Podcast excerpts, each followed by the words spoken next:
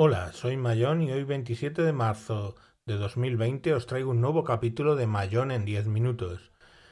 Es otra prueba de audio para que escuchéis este micrófono Rode NT1A que es de condensador y ya sé que he hablado mucho en contra de los eh, micrófonos de condensador pero es que para poder utilizar este micrófono con la calidad de audio que estáis escuchando y evitando el ruido que hay ahora mismo en mi casa, es que he tenido que tirarme dos horas configurando la mesa de mezclas. Y porque mi mesa de mezclas es digital, tiene puertas de ruido y tiene 100.000 cosas. Con lo cual esto, que me lo haya comprado, no invalida en realidad el hecho de lo que opino, que para una casa a lo mejor es un micrófono de condensador. Los micrófonos dinámicos son tan sensibles que sí que cogen unos matices de tu voz perfectos, pero la realidad es que lo que van a coger también es todo el ruido de tus niños jugando, tu mujer aspirando, eh, en fin, todos los ruidos propios de una, de una casa, más ahora cuando por el tema del coronavirus estamos todos eh, dentro de la casa y en mi casa hay seis personas metidas todo el santo día. Entonces, claro, no parece el micrófono más apropiado. ¿Por qué me lo he comprado entonces? Pues porque yo he despotricado mucho de los micrófonos eh, de condensador, siempre teniendo un micrófono de condensador que era un Newer NW800, que es una mierda. Este es un gran micrófono de condensador. De hecho, el, lo que es la placa del condensador, lo que se mueve, vamos, es mucho más grande y eh, recoge mejor sonido. Y bueno, en general el micrófono es mejor. Pero como os digo, pues bueno, recoge demasiado, demasiado sonido. Así que procurad no disparar al mensajero. Pues vaya tiro más tonto, más mal hecho. Bueno, los efectos del Spreaker Studio son bastante pobres que eso, que no disparéis al, al, mensajero porque ahora os diga que, bueno, que yo, yo personalmente, yo me he pillado un eh, micrófono Rode, ¿vale?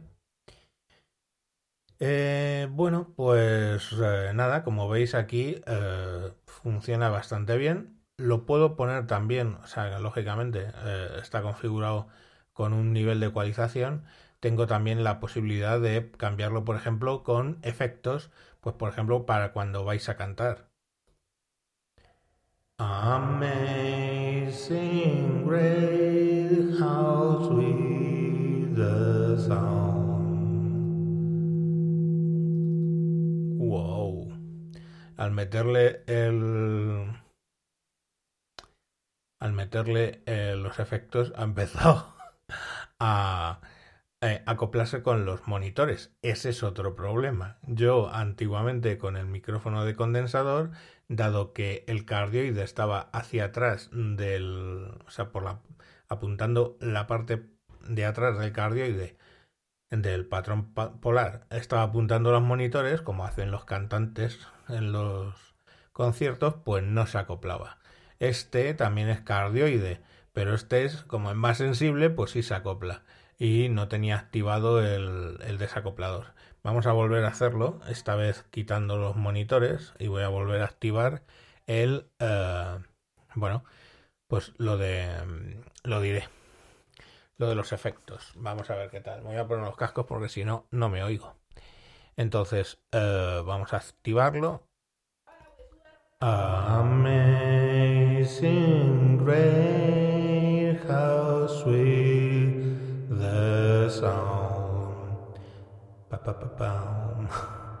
Como veis, eh, se oye eh, pues muy bien, la verdad. Bueno, pero este mismo efecto, este mismo nivel, eh, lo he conseguido con el con el Behringer XM8500, lo se puede conseguir. Vamos a quitar todo este rollo. Y bueno, pues aquí otra vez estamos volviendo a hablar ya sin efectos. Vuelvo a poner los monitores porque me gusta escucharme por monitores más que por cascos, porque es que si no, con los cascos todos los días puesto en las orejas, pues es una muerte de orejas que se me caen al final y no es plan, ¿no? Perro las orejas. No me llamarían el pendón desorejado. Y bueno, pues como veis, eh, aquí un poco todo lo que se puede conseguir con este micrófono. Lo que sí que es cierto es que, claro, coge más eh, audio, más todo más rico. ¿Qué pasa? Que nunca jamás tenía que haber activado en el, o sea, nunca necesité activar el de Ether en el XM8500 para que me suavizara las S, porque aquí eh, ahora mismo lo tengo puesto. Si le quito el de Iser, hola, el de Iser lo que me hace es quitar todas estas S que están sonando tan horrorosamente ahora mismo. Porque entre que me silba un poco las S por entre los dientes, pues tengo que activar el de Iser y así ya pues no pita tanto, no sopla tanto las, las S. Y con todo y con eso, pues no sé hasta qué punto lo habré puesto eh, adecuadamente, ¿vale? Eh, teóricamente.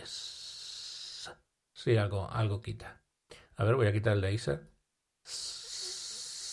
Bueno, lo podría, lo podría, lo, tengo que seguir depurándolo. Pero claro, todo esto viene por precisamente porque coge muchos más matices este micrófono que lo que coge el XM 8500, ¿vale?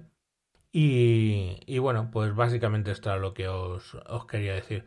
Mm, probablemente al final, mm, cuando ya me arte de, de tener que estar configurando el micrófono y que me quita bastantes más posibilidades, este micrófono tiene poco futuro en mi casa, la verdad porque ya os digo que yo tengo un estudio bastante ruidoso.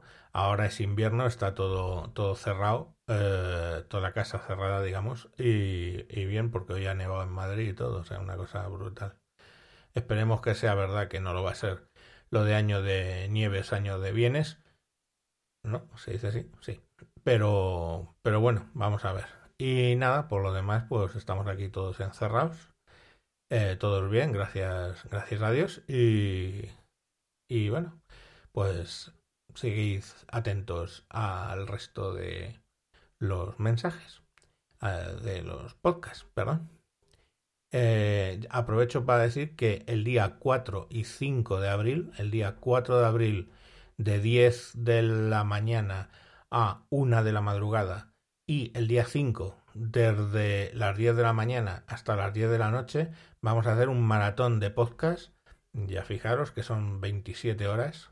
Un maratón de 27 horas de podcast, todos los podcasters en su casa, pero vamos a emitirlo además eh, por YouTube eh, con imágenes y vamos a emitirlo también, eh, digamos, solo utilizando un servidor de Icecast, con lo cual vais a poder conectaros a una página web y escuchar el audio si solo os interesa el audio.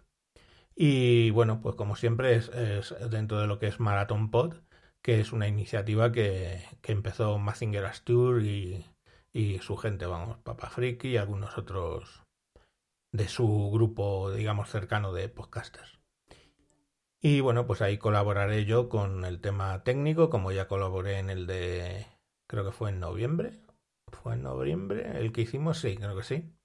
Bueno, pues eh, lo mismo, llevaré yo el tema técnico, vamos a usar probablemente StreamYard para, para coordinar todos los audios y emitirlos a, a YouTube y luego pues vamos a utilizar algún un software que se llama BUTT, que es eh, Broadcast Using This Tool, BUTT, para eh, emitir el audio a un servidor iCast que, que nos deja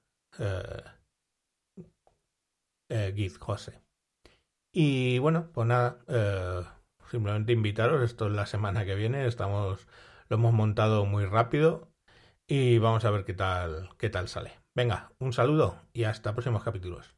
Por cierto, es eh, http dos barra barra www.maratonpod maratonpod.es. Venga, chao, chao. Adiós.